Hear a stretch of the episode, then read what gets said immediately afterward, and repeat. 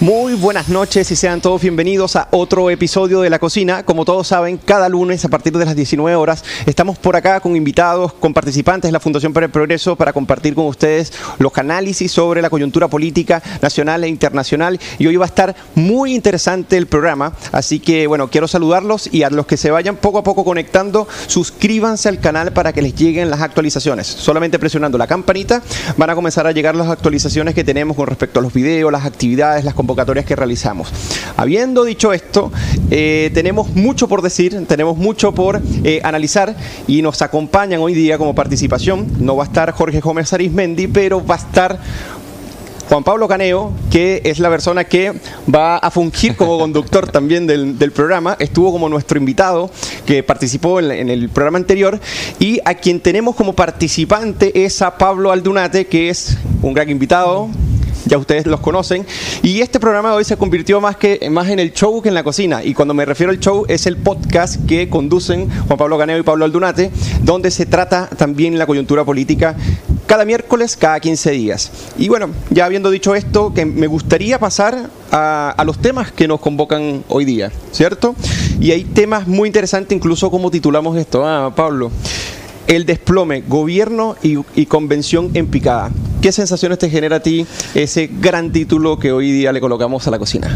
Bueno, una de las cosas que estamos viendo eh, a propósito de las encuestas que han salido, eh, salió Criteria ayer, salió eh, CADEM, vemos que tanto la Convención Constitucional como el gobierno del presidente Boric pareciera que a esta altura va en caída libre. Parece que no fue buena idea del ministro Jackson haber enlazado los dos procesos porque pareciera que uno afectaría al otro. O sea que la convención podría afectar a Boric o viceversa. Exactamente. Incluso Boric se podría convertir en algún momento quizás en un lastre para la convención por la poca popularidad que tenga. Bueno, hoy, bueno, hoy día pasó eso. Hoy día el vicepresidente de la convención, eh, de apellido Domínguez, si no me equivoco, dijo que... Eh, este problema de la inexpropiabilidad fue precisamente porque el gobierno aceptó la tesis de la derecha y dijo que mejor que se mantuviera callado y se mantuviera al margen. Así es, consideró que estaba cometiendo un error y esto es bastante interesante poder verlo en un proceso que para ellos depende mucho su programa de gobierno.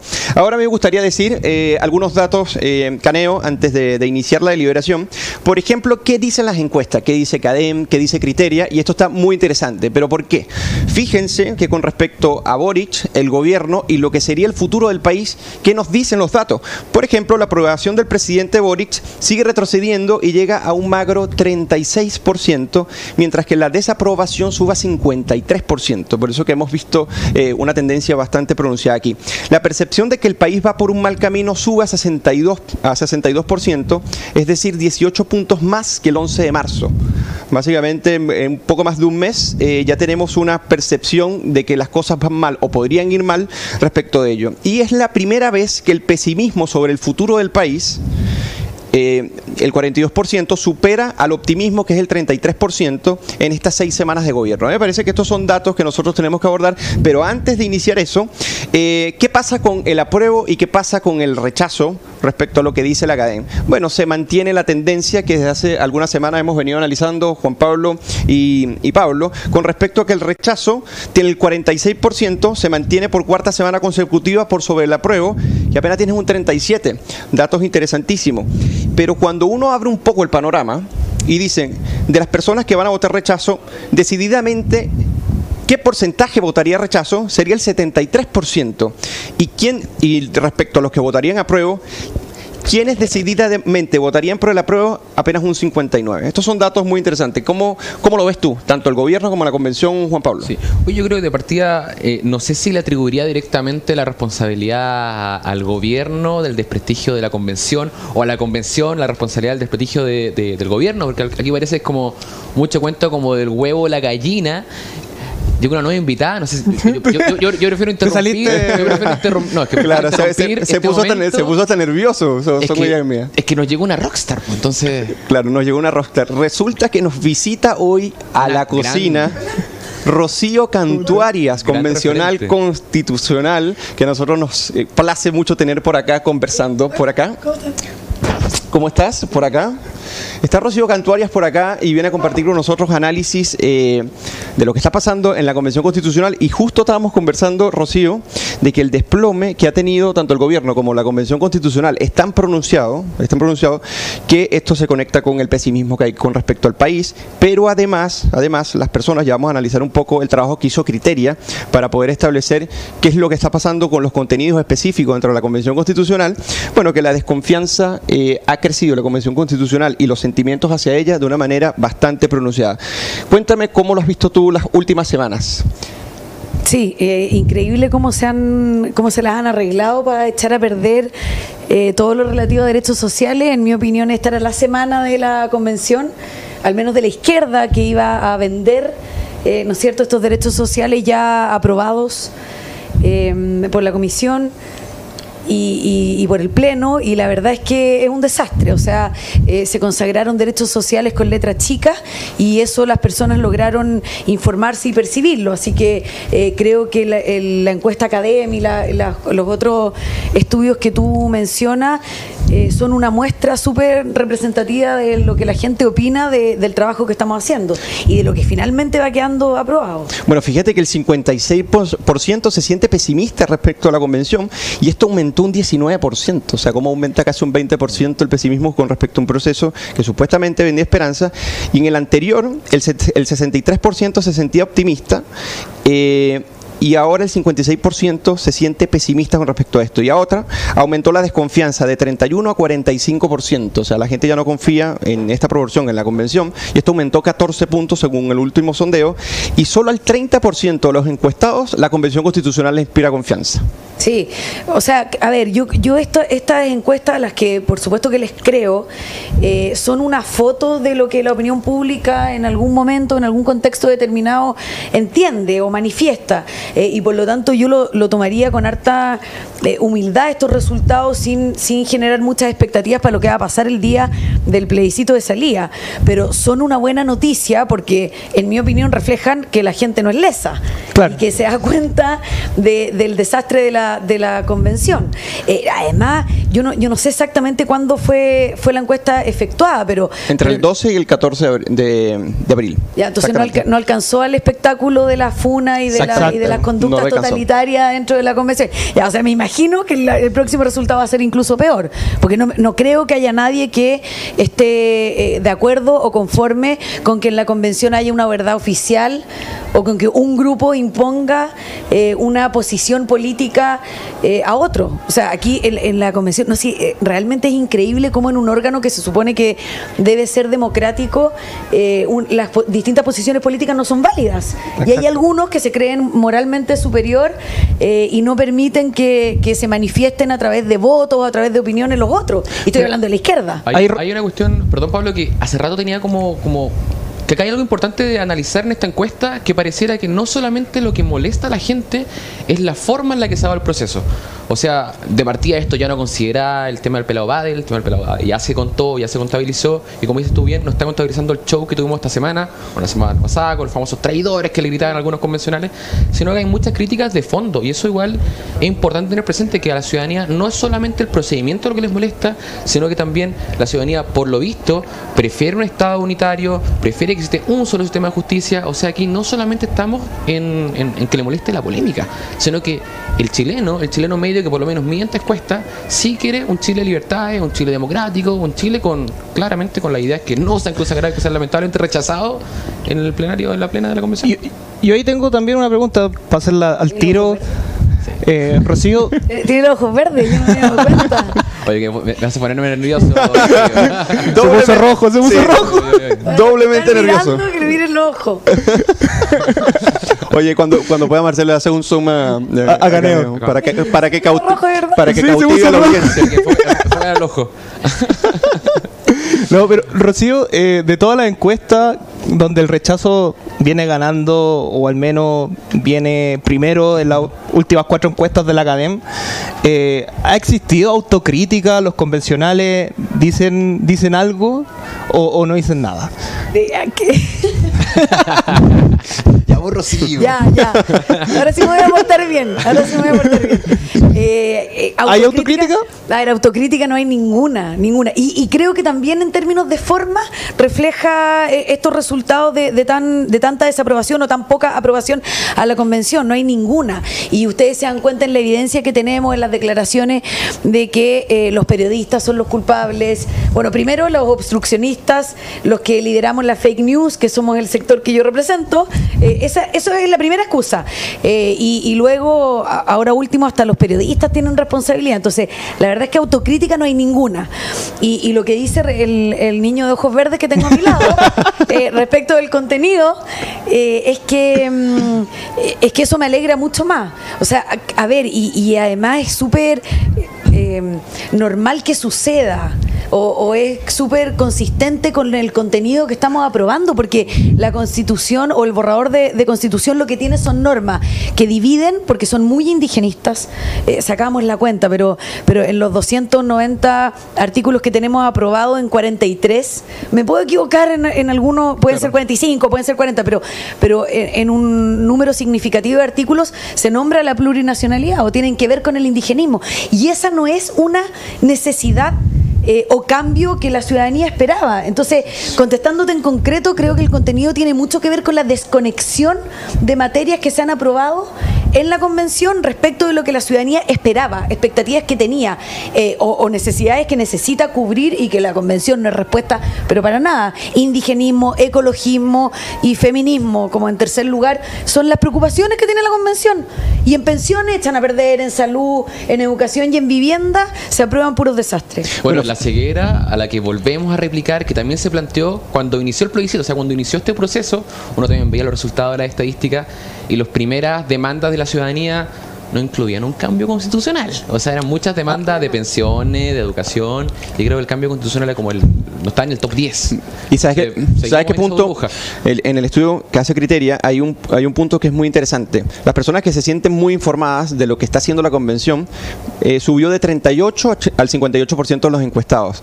Y mientras más aumenta el conocimiento sobre lo que se hace, comienza a aumentar muchísimo más el rechazo, la, la desaprobación y la desconfianza respecto a la convención constitucional. Juan Pablo decía algunos datos que son muy interesantes y me gustaría clarificar. Por ejemplo, yo no sé si ustedes recuerdan a los, que nos ven hoy día que el convencional Banco Barraza decía que la mayoría del pueblo chileno quería una sola cámara, o sea, el unicameralismo, ¿cierto? Y para esto se basó en un estudio que hizo Criteria. Bueno, en ese mismo estudio, para que después no estés diciendo que las encuestas mienten, en ese mismo que él suscribió y citó, eh, el 40 y te- eh, el del 54% al 35%, o sea, se desploma el apoyo al unicameralismo del 54 al 35%, o sea, ya no es la mayoría del pueblo chileno el que suscribe que se debe tener una sola cámara, sino que más bien deberían existir dos cámaras, el Congreso y el Senado, pero además del 43 al 21% se desplomó el apoyo al Estado plurinacional, porque las personas prefieren más la interculturalidad, y el 45% prefiere un Estado eh, unitario versus un 25% que prefiere autonomías territoriales.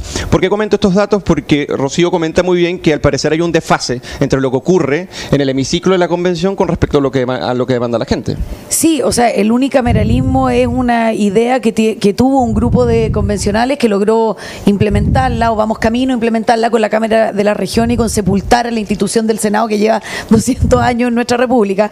Eh, muy lamentable. Eh, y, y- y los datos que, que tú muestras, Eugenio, son, son tal cual. La ciudadanía nos está esperando Claro. como gran cambio o como gran proeza de la, de la convención que hiciera esto. Y sabes que es, es chiva, pues, y al final eh, son justificaciones, Claro. son temas que se ponen eh, muy cargados ideológicamente y que no, no tienen ninguna conexión con la realidad. Rocío, antes de darle el paso al, al Dunate, tú hace tiempo tú, tuviste eh, una, una participación en un pleno eh, que se viralizó.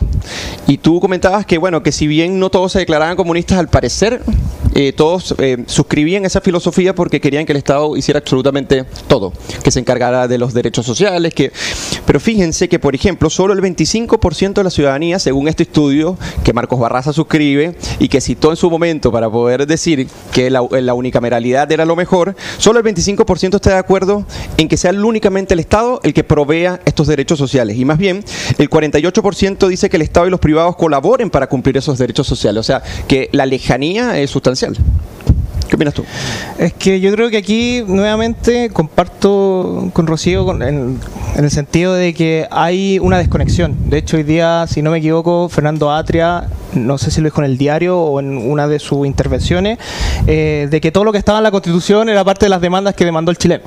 O sea, la ceguera total. Bueno, claro, si ceguera, Atria, ceguera total. no hay que creer. no hay que creerle Eso mucho. tiene que ser la manda. Sí, ah. sí. Pero ahí uno se, ahí se, se da cuenta con todo lo que han aprobado en derechos sociales, el derecho a la vivienda, el derecho a la salud, el derecho, incluso no sé si han discutido bien el derecho a la educación, pero pero ni la constitución del 80 se atrevió tanto en el sentido de que privatizarlo todo sino que dejaron abierto la libertad de si uno quiere estar en el sistema público, si uno quiere estar en el sistema privado. Pero aquí con las normas que están aprobado, aprobando, eh, le están entregando el monopolio al Estado. O sea, lo que fue de- del derecho a la salud, eh, básicamente de este sistema integrado, universal, eh, que algunos dicen que no podría prestar eh, prestaciones privadas. Claro, ahí chocaría con solo el 25% que está a favor Exactamente. versus el, el resto. ¿Pero le importa la convención?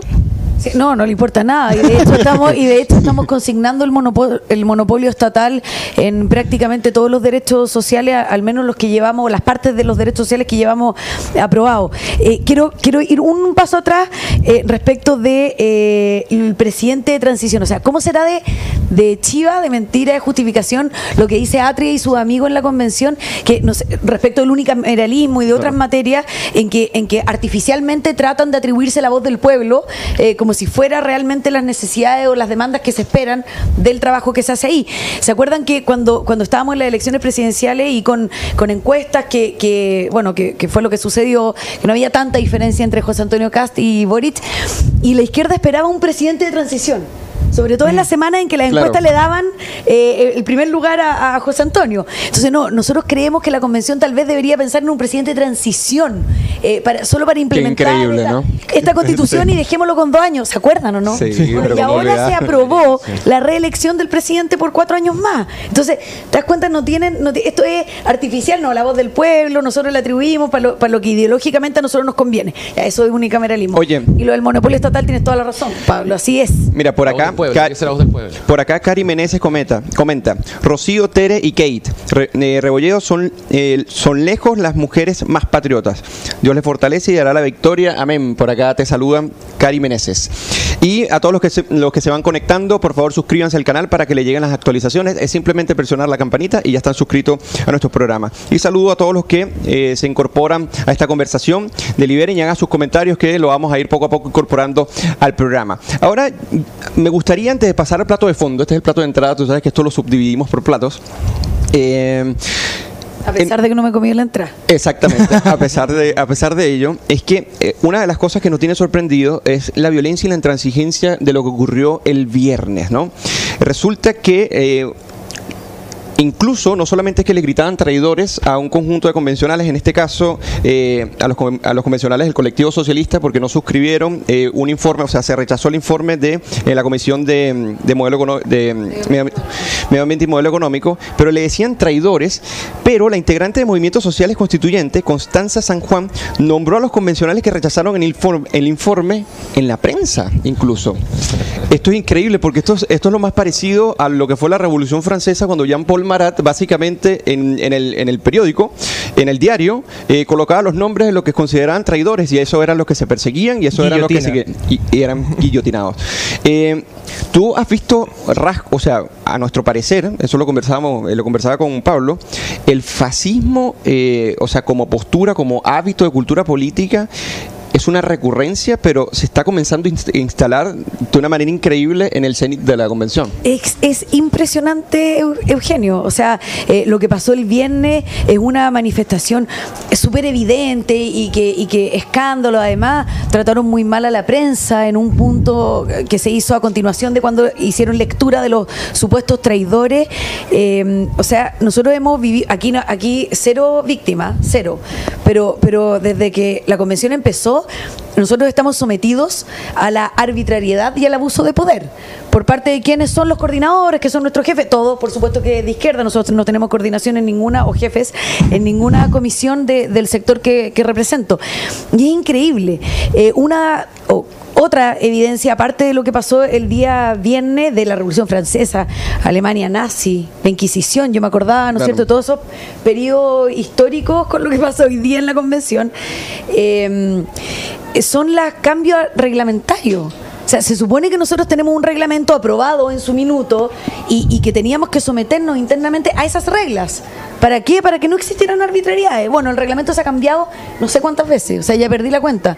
Y eso es una muestra porque ellos tienen los votos para hacer lo que quieren. Entonces, cuando no llegan a acuerdos, el reglamento se cambia, porque saben que lo pueden hacer y lo acuerdan ahí en, la Claro. en, en otra cocina, la cocina de la convención, no la FPP, eh, y lo hacen, ¿te fijas? Entonces, eh, estamos sometidos a la arbitrariedad y al abuso de poder constantemente. Y, y lo que de lo que tengo temor no es que esté sometida yo en este trabajo, que además tiene un tiempo limitado y, y el 4 de julio estamos fuera, los que tenemos paciencia y estamos aguantando ahí este abuso de poder, sino que cómo se puede, que es lo más importante, cómo se puede crear una arquitectura constitucional si es que la base es completamente antidemocrática. O sea, si las personas que están ahí eh, eh, o, dentro de su, del ejercicio de su poder reina la arbitrariedad, la verdad es que lo que va a salir de la constitución, lo que ya llevamos eh, es para someternos a todos los ciudadanos a un totalitarismo del- de los políticos, de los gobernantes de turno. Claro. Importante, perdón Eugenio, Sí. ver igual el contexto en el que se dio este llamado a los traidores de los ecoconvencionales, como se la llamaba, porque incluso el contexto te da cuenta de cómo funciona la dinámica de la convención o cómo se ve que funciona la dinámica de la convención. O sea, tenemos, según lo que comentaban, se presentó un informe, que era un informe muy extenso y muy complejo y lleno de 50 errores, según decían los 50 mismos artículos, más o menos. de un montón de artículos y, y los socialistas que lo rechazaron no era, según lo que ellos decían, que rechazaran el contenido en sí, sino que consideraban fue un rechazo en general para volver a discutirlo en la comisión.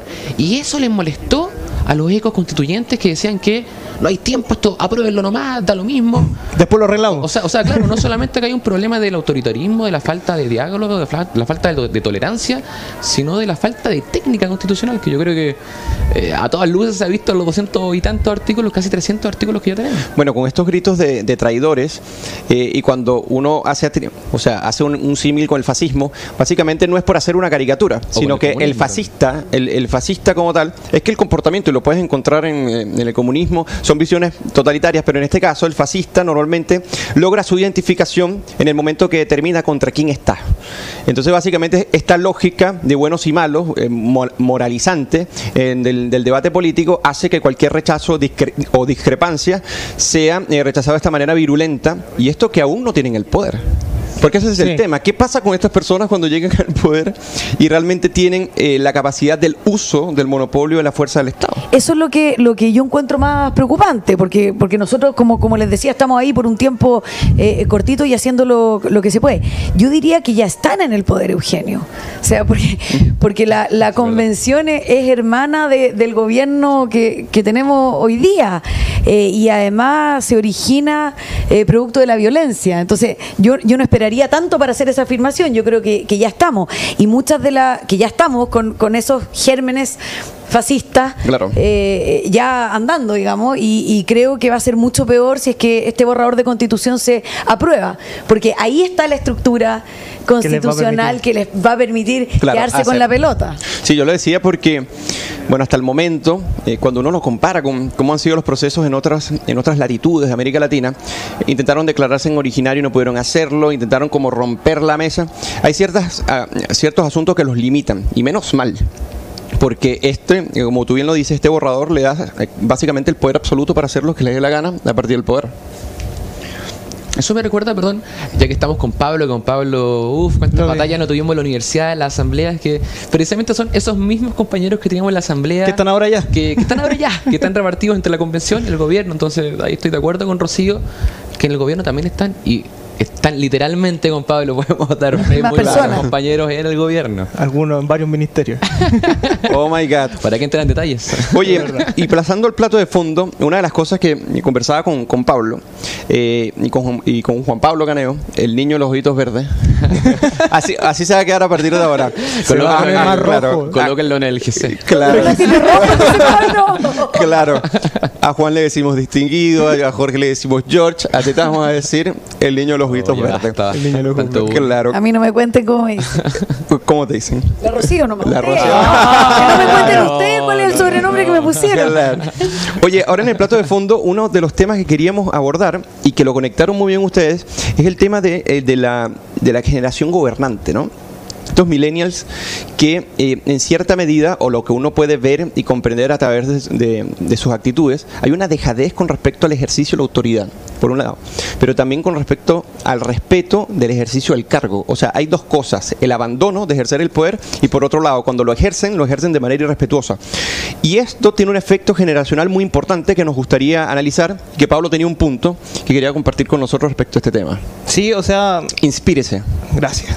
No, pero eh, volviendo un poco para hacer la conexión completa, eh, efectivamente lo que dice Juan Pablo, o sea, nosotros que estuvimos en política universitaria y quienes vivieron en el 2011, en donde varias de las universidades estuvieron 5, 6, 7 meses en toma, eh, claro, cuando uno ve las imágenes de lo que pasó el viernes, uno recuerda la asamblea, uno recuerda cuando a uno lo escupieron, cuando se formaban estas comisiones, Juan Pablo se puede acordar, estas comisiones como grupos de choque que no te, permi- no te permitían hacer la, La comisión FUNA. la comisión FUNA, efectivamente, eh, no te permitían eh, ir a dar tus pruebas, a profesores los golpeaban, lo, lo seguían funando, y, y ahí uno se da cuenta de que esa misma generación, que a lo que decía Juan Pablo, hoy en día está gobernando, y está gobernando... eh, un poco normalizando lo que era la violencia. O sea, yo creo que si a mucha gente le choca eso, eh, es algo que vamos a vivir recurrentemente. Yo creo que en estos cuatro años eh, va a ser pan de cada día y, y va a seguir aumentando. Eh, a uno le pesa eso, pero va a seguir aumentando. O sea, ¿Para ti no hay una relación que- entre la generación gobernante y lo que estamos viviendo? O sea, absolutamente. Hoy día tienen eh, esa, esa generación de consejo de curso. Dijo alguien, dijo alguien, no yo, de desadaptados sociales, por lo menos los que vemos en la convención, son los que hoy día tienen el poder y están gobernando. Entonces, eh, y me hace mucho sentido eh, lo que dice Pablo respecto de, de- o Eugenio, respecto del- de, por una parte, la desprolijidad, la ineptitud, Claro. la inexperiencia, pero sumado al abandono del ejercicio del poder. Y lo, lo estamos viendo cuánto tiempo llevan el gobierno, si no, han sido un par de semanas, eh, un mes Claro, mes, y- mes y medio más o mes y medio, ya mes y medio, y, y vemos en que, en que no, la- la- el terrorismo en la Araucanía va a tener que esperar a ver Claro, qué es lo que decide la convención, eh, ¿no es cierto? O sea, la, la inmigración a punta de, de mentiras, de falacias, de, de mitos que, que además se atribuyen con cero autocrítica eh, y cero poder de, de gestión, cero eficiencia a gobi- al gobierno anterior. O sea, ves un, un total abandono de las preocupaciones de, de Chile. Vimos hoy, vimos eh, la semana pasada, o ahora, bueno, el tiempo se pasa volando, un joven apuñalado Sí, por la marcha del rechazo. por Sí. una manifestación. Sí, sí, eso fue el Entonces, sábado. y, y- y todavía no oímos a, a ningún ninguna vocería de gobierno Claro, así indignada o claro. respecto de esto. Entonces, yo ya est- estoy completamente de acuerdo contigo que la violencia llegó para quedarse en, en octubre. El gobierno además la validó en todos los tonos antes de que fueran gobierno y en mi opinión la siguen validando. Oye, por lo mismo igual, importante aclarar que yo creo que este abandono no es una, una cuestión de, de dejadez, sino que parece que el abandono es una cuestión, una postura política, porque llama mucho la atención que claro que en su momento da lo mismo como decía Rocío, ya validaron la violencia durante mucho tiempo antes de llegar a ser gobierno, pero hoy día, claro, abandonan a ciertos sectores. Eh, tenemos eh, mucha gente en el sur, en la Araucanía, que hay un abandono total, o sea, de las familias que vienen a la Araucanía, mucha gente en el norte, mucha gente hoy día también en Santiago, con la inseguridad, con la delincuencia que se encuentra. Entonces, claro, pareciera que este, este, este dicho que sacó Camila, la ministra Vallejo, a propósito del piedrazo a Boric, de aquellos que no pueden lanzar argumentos lanzan piedras, Claro. es aplicable solamente ahora. O sea, sería genial, sería ideal. Pero Juan también Pablo, una si- convicción. si, le eh, pregu- si le preocupa la inflación, Sí. o sea, oye, Lo por, otra vez, por cierto, o sea. Ministra Rafa- neoliberal. Rafael Hernández dice, Tere presidente y Rocío ministra al interior, ¿cómo andaríamos Ah, en bien. Chile? ah? ¿Cómo- ¿Qué tendrías para decirle? Yo, yo creo que eh, intentaríamos, no, no intentaríamos, pondríamos orden eh, y le daríamos seguridad y restableceríamos el Estado de Derecho en la provincia de Arauco de mi región y en la Araucanía. Eso al menos. O, Claro. intentaríamos controlar la inmigración. Eh, preocupaciones que hoy día los ciudadanos tienen y que, y que están completamente ab- abandonados porque nadie se hace cargo. Y sabes qué, creo que no solamente se valida la violencia, sino que se utilizó, no sé si se seguirá utilizando, pero este, estos amigos de la moneda, estos jóvenes gobernantes hoy día, lo utilizaron como mecanismo de acción política. O sea, ni siquiera es solamente validación. Eso es lo que yo creo. Sí, oye, eh, nosotros invitamos a Rocío y una de las razones es porque ella está en la Comisión de Derechos Fundamentales y la semana pasada el protagonismo supuestamente que se iba a llevar toda la semana y que iba a cambiar las expectativas era la aprobación de los derechos sociales. Eh, y cuando uno ve que ellos son maximalistas en todo sentido, a mí me gustaría dar algunos datos para, antes de pasar a la reflexión con Rocío, porque hay una preelección por garantizar toda la Constitución. Entonces una Constitución que hoy día tiene en promedio unos 143 artículos, ya lleva 290 aproximadamente. y cuando uno ve el, promedio en la región, uno ve que en América Latina las constituciones tienen en promedio 249 artículos, a diferencia de la América Británica que tiene 34 en promedio. Pero si nos vamos en específico, la República Dominicana tiene 216 artículos, la Constitución de Bolivia tiene 411, la de Venezuela 350 y la de Haití 298 y están garantizados derechos sociales, pero en todos sus cuerpos constitucionales y, a uno, y ahí uno ve cuál es la realidad social. Ahora a mí me gustaría, eh, y entre los derechos que se aprobaron, que por cierto, Pato Fernández decía esta mañana que eran, se había quedado corta la Constitución en garantizar estos derechos, vivienda digna, derecho a la salud, a la educación, derecho al deporte, a la igualdad y no discriminación, derecho al uso del agua, a la consulta indígena, entre otros. Ahora, ¿qué sensación te genera a ti esta plétora o esta manera de maximalizar todo? Bueno, uno que nos parecemos más a Bolivia y Venezuela que, que Alemania, ¿no es cierto? Que no, que no garantiza ninguno y que le encomienda al legislador eh, que se preocupe de, de, las necesidades o de la satisfacción de necesidades sociales. Eh, eso es lo primero. Eh, lo segundo es que sí, que repito la idea de que, de que lograron empeorar todo y lograron que esta semana no fuera la semana de los derechos sociales porque en el contenido quedaron muy malos. De los que tú nombraste, ah, hacer una aclaración. No, no solamente el derecho al deporte quedó ya, esto es borrador de contribución, sino que el derecho a las prácticas corporales. Y ahí que, nuestra audiencia claro, determine de qué se trata. Yo pregunté varias veces, tengo mi imaginación es... ¿Es horario, Eugenio, para hablar de...? Es, amplia, pero, pero, así que parece broma, pero, pero es verdad. O sea, pueden, pueden mirarlo, está en el borrador, derecho al deporte y a las prácticas corporales. Bueno, y, y los que me preocupan, que, que ya están aprobados, eh, que pasan a borrador de la Constitución, es el derecho a la salud, porque quedó muy malo, bueno, quedaron todos mal, pero, pero el derecho a la salud, fíjate que ya está consagrado que va a haber un único organismo público estatal que administre nuestras cotizaciones en salud. Y eso tiene efectos concretos eh, muy perjudiciales. O sea, si, si el 7% obligatorio de la cotización de salud eh, va a ir a parar a un organismo público estatal que, que va eh, y que además, ¿no es cierto?, tiene una serie de principios que nadie entiende eh, y, que, y que se va a encargar este organismo estatal del sistema público eh, de salud, significa que no vamos a poder aspirar las familias que hoy día están en un sistema público a mejorar la calidad de la prestación de servicios de salud, porque ya no va a haber. Y además que ese sistema de salud público al que obligatoriamente todos vamos a contribuir, porque la cotización no puede ir a otro lado, ese 7%, vamos a tener eh, vamos a tener que alargar las filas de espera eh, y las atenciones de la gente que hoy día se atiende en el sistema de salud público. Estoy muy enredada, ¿me entendieron? O sea, tres millones y medio de personas que están en el sistema privado, esas cotizaciones van a pasar obligatoriamente, esto ya no hay vuelta que darle a un sistema público y a ser administrado por un organismo estatal. Y, además que el sistema privado actual le brinda también apoyo al sistema público. Porque hay colaboración. exacto, entonces son millones de consultas que pasan de FONASA, por ejemplo, a ISAPRES, que eh, ya no, ya no estarían. pasarían de ISAPRES a Exactamente, generalizado y el desastre. Fíjense que, Eugenia, a ti que te gustan los datos, pero el 70% de las personas que hoy día cotizan en el sistema privado y que pagan ISAPRE no van a poder tener un seguro adicional a este 7%. ¿Me explico? O sea, el 70% de las personas que están en el sistema privado hoy día van a, van a pasar porque no tienen ninguna posibilidad de pagar una, cotización adicional al 7% que lo va a capturar o lo va a secuestrar el Estado. Bueno, Rocío, esto no es nuevo. De hecho, aquí volvemos a lo que hemos dicho en muchos capítulos de tanto el show, de la cocina. Esto fue una cuestión progresiva que lideraron tanto gobiernos de centro izquierda como también de centro derecha, que partió, por ejemplo, de la eliminación del copago. O sea, está esta lógica, lógica que lideraba Atria por cierto, claro, que la lógica del copago, de aportar tú para aumentar tus tu beneficios de salud, de pensión, de educación, era algo malo porque, claro, porque vulneraba la idea de la igualdad que tiene Atria en la cabeza y eso ahora se está materializando en todos los proyectos. Pero qué importante lo que mencionabas tú de pensiones. Increíble cómo la ultraizquierda pasa por encima de la voz del pueblo que dice representar. O sea, la iniciativa popular con más apoyo fue con mi plata no.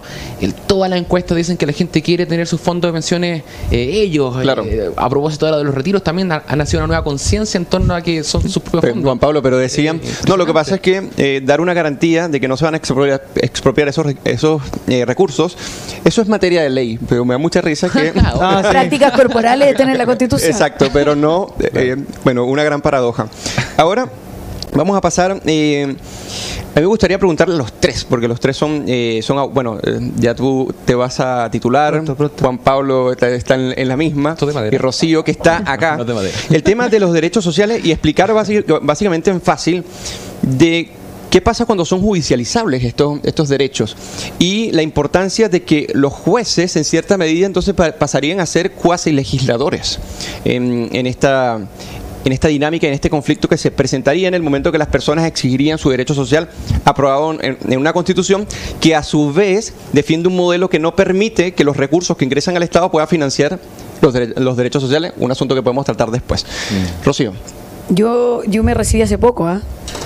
Así que podría estar ahí en el, en el ámbito temporal de Juan Pablo y de Pablo. Eh, sí, y, y, sabes que, Eugenio, agregar eh, otro ingrediente a tu reflexión, ya que estamos en la cocina, que las normas que han sido rechazadas en materia de derechos sociales, en, en seguridad social, en pensiones, eh, son un elemento de interpretación. Eh, elementos que un juez tendría que considerar. O sea, si, si nosotros hemos rechazado, o, o, lo, o la gente, la, los convencionales de izquierda han rechazado una docena de veces que no se pueden expropiar, nacionalizar o confiscar los ahorros de pensiones. Sí. ¿Te fijas? Eh, han rechazado en innumerables oportunidades la propiedad o el fomento estatal o el impulso estatal respecto de propietarios de vivienda. O sea, no solamente que, que, se asegure o se garantice por parte del Estado la mera tenencia, eso es lo que está aprobado hoy día en materia de, de, vivienda. O sea, tenemos el derecho a la vivienda digna, adecuada, orientación, no sé qué, y una serie de, de adjetivos, ¿no es cierto?, que lo pudieran a, hacer como un derecho social súper atractivo, pero en la realidad es que han rechazado propuestas nuestras en que consagrábamos la necesidad de que el Estado impulsara el sueño de la casa propia, eso en castellano. Claro. Entonces, como elemento de interpretación, eh, estas actas, la historia fidedigna de la ley eh, y, y, las propuestas que se han rechazado, ese es un elemento muy importante para la exigibilidad o la, claro. ju o la judicialización de los derechos que, que, dices tú y que tiene que ser considerado. Y han rechazado normas que son muy buenas y que se condicen con las expectativas de la ciudadanía eso a mí me gustaría tocar un punto porque algo que, se ha dicho y se ha discutido, de hecho, uno si uno ve las discusiones de la convención, la mayoría de los convencionales, incluso el vicepresidente, dice que esto se va a implementar en 8, 9, 10 y quizás hasta 15 años que va a llegar lo, los famosos derechos sociales. Y que incluso sería como la principal función de una constitución, cuando eso no es así. O sea, la constitución regula el poder, eh, ve los principales órganos del Estado y no necesariamente es eh, simplemente consagración de derechos sociales. Pero dicho eso, eh, a mí me preocupa la sobreexpectativa que están generando en la gente, porque si uno ve eh, lo que ha hecho al menos este gobierno y, la convención es sobre expectar a la gente, o sea, básicamente se aprueba la constitución y ya tienes tu casa propia al otro día. Y eso no es así, o sea, algo que está haciendo mal la, convención y, que muchos lo han dicho, que todos estos derechos necesitan ser financiados de alguna forma y están destruyendo los fundamentos del progreso de Chile. O sea, eh, las condiciones objetivas que permitían la creación de riqueza la están destruyendo. Y mientras no exista una recaudación de esos fondos, va a terminar eh, generando. Mira, se inspiró. Sí, me inspiré. Pablo dejando... Oye, hablando, ahí... mira, por acá escribe Andrés Núñez. Buenas tardes, mi rechazo será por varias razones. Eh, pero no hay nada peor que la soberbia de no reconocer sus propios errores y tienen el cinismo de culparnos por no entender. Gracias, muy buen comentario de Andrés Núñez. Y por acá. Tiene toda eh, la razón. Gregorio eh, Mantellero dice lo siguiente: No podemos seguir ciegamente a cualquier persona. Debemos preguntarnos y cuestionar las cosas. El uso de la razón es esencial en estas materias. Muy buen comentario y más en, en un, en un auge populista que hoy día eh, se, eh, se tiene. En este momento tenemos a 308 personas conectadas Wow. y eh, la idea es que se suscriban al canal para que le vayan llegando las actualizaciones de nuestras actividades y los videos que vamos subiendo, informando y formando, que es eh, lo fundamental. Rocío, eh, respecto a este tema, eh, yo no sé si, si Caneo quiere decir algo más. Es que es muy contradictorio, por un lado, ofrecer derechos sociales y por otro lado, eh, lo que decía Pablo, garantizar un modelo, un modelo que destruye la posibilidad de que sean financiables. Y yo creo que eso no queda claro. Y ellos tenían este, eh, este capítulo de los, de los derechos sociales como el talismán que le iba a permitir a ellos, en cierta medida, conjurar un éxito. ¿no? Ahora, eh, en este sentido, en la Comisión de, de Medio Ambiente y Sistema Económico y lo que se está rechazando, ¿tú nos puedes contar un poco cómo se condice la destrucción de este sistema productivo para que sea financiable con respecto a los derechos que se están aprobando? Eh, Es que es lo que lo que dice Pablo, o sea, la, Constitución eh, tiene por objeto limitar el poder, ¿no es cierto? Y, y- y claro, y reconocer derechos fundamentales, ya, sí, está bien. Y, y- y es un sistema, o sea, es una estructura, es una arquitectura constitucional. Nosotros no podemos ver ya los derechos fundamentales en términos eh, súper aislados. No, no se puede, porque si se sepultan eh, cualquier posibilidad de crecimiento económico, eh, no hay ninguna posibilidad de que los derechos fundamentales se financien.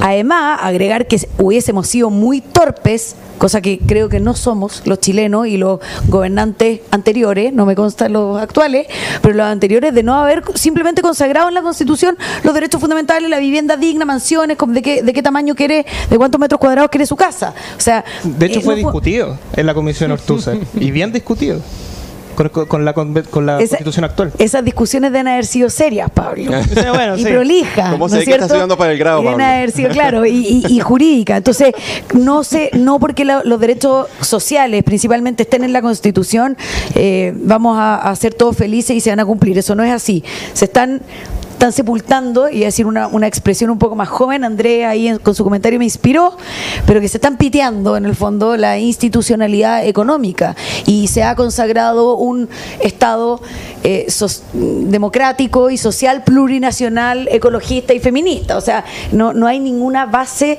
para un desarrollo económico eh, futuro si es que esta constitución se mm, aprueba por el intervencionismo y monopolio estatal que, han, que se han preocupado de reconocer en materia de derechos fundamentales. Y lo tercero y último es que el Estado no crea riqueza no lo crea. Entonces, de lo que se tiene que preocupar, eh, o nosotros deberíamos preocuparnos como ciudadanos, es de que su poder esté absolutamente limitado y que exista libertad para emprender, para asociarnos, para que nos dejen en paz y seamos nosotros los ciudadanos los que creemos riqueza.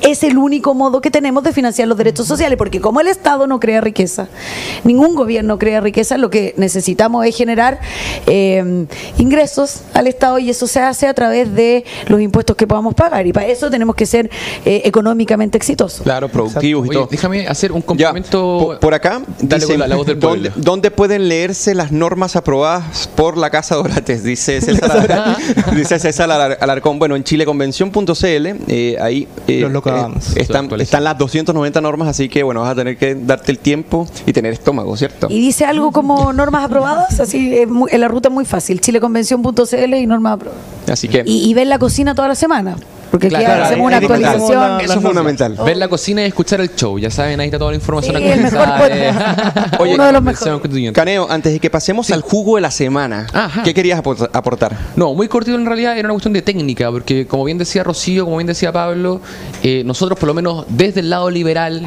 de la fuerza entendemos al Estado como una entidad que busca eh, eh, promover los derechos y limitar, el- o sea, limitar el poder. La Constitución busca limitar el poder, al final eso es lo clave. Entonces, por lo mismo, resulta muy complejo judicializar ciertos derechos, los derechos sociales de la prestación, como se les llama, a diferencia de los derechos individuales o, o las libertades, como también se les menciona. Es muy distinto, claro, que la Constitución viene a, a resguardar esas libertades y para ello entra, viene a actuar para defender esas libertades, que es distinto que un Estado, una constitución prometa que los sucesivos gobiernos se van a hacer cargo de derechos sociales de la prestación, que como bien decía Rocío, implican un costo que hoy día no sabemos si se va a poder asumir. Wow. Ahora vamos a pasar, muchas gracias, Caneo, al- a la parte del jugo de la semana. Como ustedes saben, a los que se van conectando y no conocen esta, eh, esta sección que se llama el jugo, nosotros comentamos para quién nosotros en la semana o, o el mismo lunes dio jugo. Y me gustaría empezar con Ah, Pablo. Aldunate. El que ¿Cuál, es, da ¿Cuál es tu jugo. jugo esta semana? Bueno, mi jugo de la semana es con es eh, nuestra queridísima ministra del Interior, que anda bastante escondida, en el cual ayer salió con una declaración diciendo que no nos corresponde ser neutral en este proceso constituyente. Claro, eh, hay otras necesidades para los chilenos, como la seguridad, eh, pero lo único que hace es generarle más incendio al gobierno, porque hay no voy a decir millones, pero hay variados dictámenes de Contraloría donde no permite que el gobierno tome postura en una elección presidencial, pues se supone que son los garantes de, de ese proceso. Entonces, a lo que voy es que en vez, siendo la ministra de Interior, en vez de apagar incendios, lo que está haciendo es producirlos cada día. Muy buen jugo, jugo. muy buen jugo y me gustaría aportar con este comentario que dice, Allen, Rocío Bella Inteligente, gracias por defendernos Sí. en ese circo. Tremendo. Gracias. Ok, ahora vamos a pasar al jugo de la semana eh, con Juan Pablo Caneo. ¿Cuál es el tu jugo? esta semana, a mí me gustan las historias más que los jugos. De hecho, me acuerdo el 2019, pero un poquito antes del estallido estábamos con mi amigo Pablo, que compartimos tantos periodos, tantas batallas en la universidad, tomándonos un cafecito, y nos damos cuenta de un estudio que dice que uno de cada tres estudiantes secundarios eh, apoyan la violencia como método de acción política. Esto en mayo. O sea, no nos sorprendió tanto, pero pucha, impactó. Después nos damos cuenta que en cinco meses después, esos mismos jóvenes eh, concretizan este deseo, llevan adelante la violencia como método de acción política y levantan lo que se conoció como el estallido social. El problema es que este grupo minoritario, uno de cada tres, fue avalado, celebrado, reconocido por autoridades políticas, por el Congreso y por autoridades que hoy día están en el gobierno. Entonces yo me pregunto, ¿dónde estaba la ministra Camila Vallejos que hoy día está diciendo que aquellos que no pueden lanzar argumentos lanzan piedras? ¿Dónde estaba en ese momento? Uno se pregunta por la ministra Isque Siches, por ejemplo, que hoy día anda diciendo la democracia, las diferencias se establecen con argumentos y no con piedras. ¿Dónde estaba? O sea, yo sé dónde estaba. Avalando. Estaba precisamente avalando, diciendo que eh, esas expresiones eh, contra que llamaban a matar a un presidente o un adversario político eran expresiones artísticas. O estaban tuiteando popapo, solamente eso diré. Entonces sería muy bueno que de adelante la defensa de la democracia, la defensa de los valores de la libertad se convierta en una convicción más que una conveniencia al servicio de ideas políticas. Muy buena, se inspiró también Juan Pablo Caneo. Oye, eh, Rocío, ¿tú ¿tienes algún jugo? Yo me imagino que sobran los jugos en la convención. ¿Algo que quieras comentar? Sí, a ver, yo eh, estando completamente de acuerdo con los jugosos amigos acá, eh, creo que el vicepresidente de la convención, Gaspar Domínguez, que se equivoca, tiene que salir a precisar, eh, dijo hace algunos días atrás o declaró que no había habido ninguna norma, rechaz- ninguna iniciativa rechazada que se refiera a la inexpropiabilidad de los ahorros de los trabajadores y eso no fue así, tuvo que pedir disculpas y aclarar. Y, y hoy día anda declarando, o la idea que tiene es que, tranquilos chilenos, porque las normas de la Constitución se van a arreglar en la Comisión de Disposiciones Transitorias. Y esto, bueno, creo que es dar jugo, porque ya dijeron, no sé si se acuerdan, hace algunos meses atrás, tranquilos chilenos, porque estas normas se aprobaron en la Comisión, tienen que ser aprobadas por el Pleno. Luego se aprobaban por el Pleno, tranquilos chilenos, porque ahora se tienen, tienen que ser aprobadas por la Comisión de Armonización. Y ahora inventan una comisión de disposiciones transitorias eh, y creo que es una comisión de la trampa, así que llamo, creo que da jugo el vicepresidente Gaspar Domínguez todo el rato, tiene un liderazgo que yo no comparto y atentos quienes nos están oyendo porque en la comisión de disposiciones transitorias se vienen muchas trampas.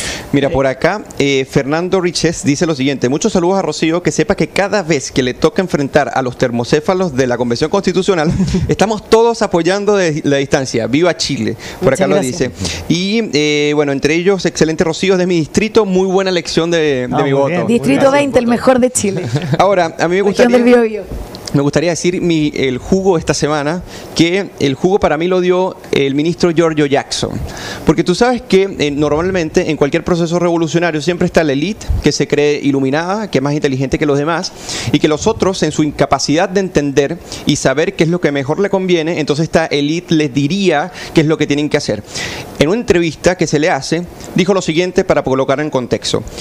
Hoy día el énfasis debie- debiese estar en que la ciudadanía esté lo más informada posible respecto de cuál es el texto real que, que va a emanar de la Convención Constitucional como borrador de nueva Constitución frente a los temores que las personas manifiestan cuando dice que quieren rechazar por temas que no están en el borrador y que por desinformación escriben como razón rechazar. O sea, básicamente los que prefieren rechazar la Constitución son una cuerda de desinformados que no tienen ni la menor idea de cómo leer el texto constitucional y ellos como élite iluminada eh, tenderían a, enseñarles cómo deben votar y cómo deben razonar. Estas actitudes arrogantes, típicas de, los socialismos o las personas que confían en que los populismos son las mejores estrategias para poder conquistar la institucionalidad y poco a poco irlas desvaneciendo, son eh, actitudes que van a no solamente ter- terminar destruyendo la democracia, sino que precisamente van a terminar eh, consumiéndose a sus hijos. Así que si no paran precisamente esta visión soberbia sobre la ciudadanía que los elige, van a terminar generando no solamente que el rechazo, que, que ojalá termine triunfando, eh, a, a- a estas posturas que ustedes eh, realizan, termine por darse, sino que en cierta medida ustedes terminen de desaparecer del mapa político en el sentido de que las creencias de la, de la población que ustedes dicen defender ya no son tontas como para suscribir lo que ustedes dicen. Así que ese sería mi jugo. Se inspiró Eugenio. Y ya, el, ya terminando el jugo de la semana, hemos pasado al bajativo. El bajativo, como ustedes saben, es la parte ñoña, es la parte nerd. Aquí nosotros recomendamos películas, series, libros eh, y traemos eh, algunos bastante interesantes. Y me gustaría iniciar con Pablo Lunate. Vamos Ah, a seguir el, El bajativo más interesante de todo. Eh, sí, el bajativo eh, que voy a recomendar es el podcast, el show de Sonido Libre, en el cual... Ah, con razón dijiste el más interesante, el de los ojitos azules que mejor. quiere sacar ventaja. Exactamente, el que Verde, comentamos, o sea, el podcast que tenemos junto a Juan Pablo, eh, Verde, sí es cierto. Cuyo capítulo es eh, político hipócrita, porque algo que nos hemos dado cuenta de esta generación gobernante también es que otra cosa es con guitarra, y en ese capítulo abordamos eh, precisamente la hipocresía de que en el pasado estaban en contra de los retiros porque producía inflación, o sea, estaban a favor de los retiros y decían que no producía inflación y hoy día están en contra de ellos y otras tantas cosas más como por ejemplo que podrían incluso garantizar la inexpropiabilidad de los fondos a pesar de que sistemáticamente lo, lo rechazan. Así que ese es eh, mi bajativo de la semana. Escuchen el show por Sonido Libre. En Spotify, en Apple Podcast, Google Podcast, están todos, todos lados. Que, que, por cierto, el, según Criteria, según lo que comentabas, el 54% está de acuerdo con que se prohíba la estatización de los fondos previsionales. Ajá. O sea, más de la mitad. Así que hay que tener cuidado con eso. Hay un el 54% escuchaba el podcast. Ah, No.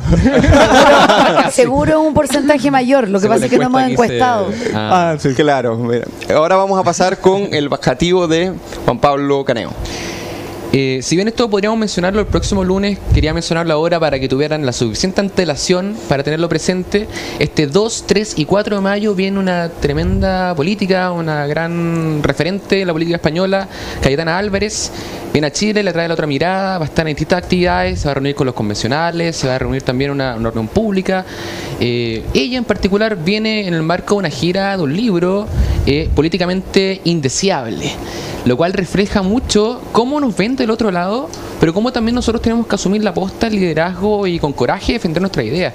Es súper importante tener presente que no por defender las ideas en forma firme, con coraje, con fortaleza, eh, necesariamente vamos a ser eh, de la ultraderecha o de la ultraizquierda, sino que todo lo contrario, simplemente significa eh, eh, destacar y dejar de lado la trampa del autoritarismo, dejar de lado también la destrucción que ha llevado adelante la ultraizquierda, sino que defender precisamente la democracia, el constitucionalismo, el republicanismo bien entendido, eh, con la suficiente convicción para enfrentar los tiempos que corren, que como bien hemos discutido en este capítulo, se enfrenta a muchos enemigos y en todos los frentes. Mira, a ver, le dijeron de los 2, ojos 3 verdes. y 4 de mayo. Le dijeron de los ojos verdes y se inspiró. eh, Sí, no, Ese, ese- ese libro hace una, un guiño a, a nuestro proceso constituyente. Sí. Es muy, muy bueno. Ahora, eh, Rocío, ¿quieres recomendar algo? ¿Algún, algún artículo, película, serie Un, un libro, o algún libro? eh, Rebelión en la Granja de Orwell y Ah. cualquier semejanza Claro, a la a la. Convención Constitucional es una mera coincidencia. Ya, perfecto. Bueno, eh, George Orwell en, mil no- en 1984. Ahora, a mí me gustaría recomendar un gran libro, que no es un libro, es una conferencia que hace el gran pensador italiano, eh, Umberto Eco, en 1996 1985 en Estados Unidos que se llama El fascismo eterno. ¿ok?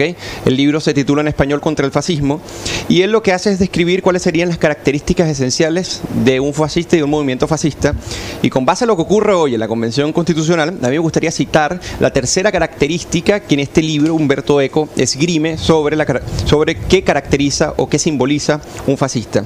Dice lo siguiente, el irracionalismo se deriva también del culto a la acción por la acción. La acción es bella de por sí y por tanto debe actuarse antes de y sin reflexión alguna. Pensar es una forma de castración. Por eso la cultura es sospechosa en la medida en que se le identifica con actitudes críticas. Desde la declaración atribuida a Goebbels, cuando oigo la palabra cultura, echo mano a la pistola, hasta el uso frecuente de expresiones como cerdos intelectuales, estudiante cabrón trabaja de peón, muera la inteligencia, la sospecha hacia el mundo intelectual ha sido siempre un síntoma del fascismo eterno. El mayor empeño de los intelectuales fascistas oficiales consistía en acusar a la cultura moderna y a la inteligencia liberal de haber abandonado los valores tradicionales. Básicamente se parece a lo que hoy en día predomina en la Convención Constitucional y por eso es que traigo este libro como recomendación del gran Humberto Eco. Así que, bueno, uno de los pensadores con las bibliotecas más grandes, del, bibliotecas propias más grandes del mundo y que hace poco falleció. Esa sería mi recomendación del bajativo. Ahora, eh, ya vamos cerrando el programa pero a mí me gustaría que finalicemos con algunas reflexiones y tenemos que aprovechar que tenemos a eh, Rocío Cantuarias, porque lógicamente los convencionales constitucionales están muy ocupados, los plenos a veces se tornan interminables y bueno, también tener la voluntad de luchar en esos plenos teniendo casi todo en contra. Me gustaría que, tuviéramos una reflexión con respecto a, qué hacer, a cómo la ciudadanía puede enterarse y en cierta medida cómo enfrentar este proceso constituyente que casi finaliza. Sí, eh, a ver, yo creo que, hay que estar muy atentos porque lo que nos jugamos aquí es, y tomo la reflexión de Juan Pablo, eh, aquí no se trata de derecha o de izquierda, y te encuentro toda la razón. Aquí se trata de las personas que creen en la democracia y las que no creen en la democracia. El borrador que ya llevamos de normas aprobadas constitucionales, que son 290 artículos, eh, van a hacer que Chile tenga muchos años de miseria, muchos años incluso de decrecimiento. O sea, los años se vienen muy, muy duros si es que este borrador se aprueba. Entonces, yo el llamado es a estar atentos y a aquellas personas que creen en la democracia revisen lo que hay ahí porque no van a encontrar un límite al poder del Estado y eso, eso trae como consecuencia directa muchos años de, de miseria en Chile. Muchas gracias por esa reflexión. ¿Quieres decir algo antes de cerrar el programa? Sí, me gustaría decir que la consagración de derechos sociales no necesariamente implica bienestar, sino miren a los países vecinos, a Latinoamérica en general, porque está lleno de derechos sociales consagrados, pero no creo que sean ejemplos. Así que esa es mi recomendación. Ok, Juan Pablo. Eh, más que nada felicitar y agradecer a, Rocío que nos ha defendido muy Solo bien. Solo porque le dije que tenía los ojos verdes, pero también por la por el coraje, precisamente lo que hablaba de Cayetana Álvarez. O sea, faltan políticos que defiendan las ideas con coraje, con valentía, porque lamentablemente no es que falten ideas. Hay muchos políticos que defienden ideas que son bien, bien, bien lectores y bien inteligentes en ese sentido, pero falta ese coraje, esa valentía para golpear la mesa de repente a la izquierda y también a la ultraderecha y presentar las ideas de libertad tal como son, positivas para la población y beneficiosas para, para toda la gente. Perfecto. Y bueno, antes de despedirnos, y nuevamente pedirles que se suscriban al canal. Es importante que estén suscritos para que le lleguen todas las actualizaciones y las convocatorias que tenemos para los diferentes conversatorios. Formamos e informamos desde la Fundación para el Progreso.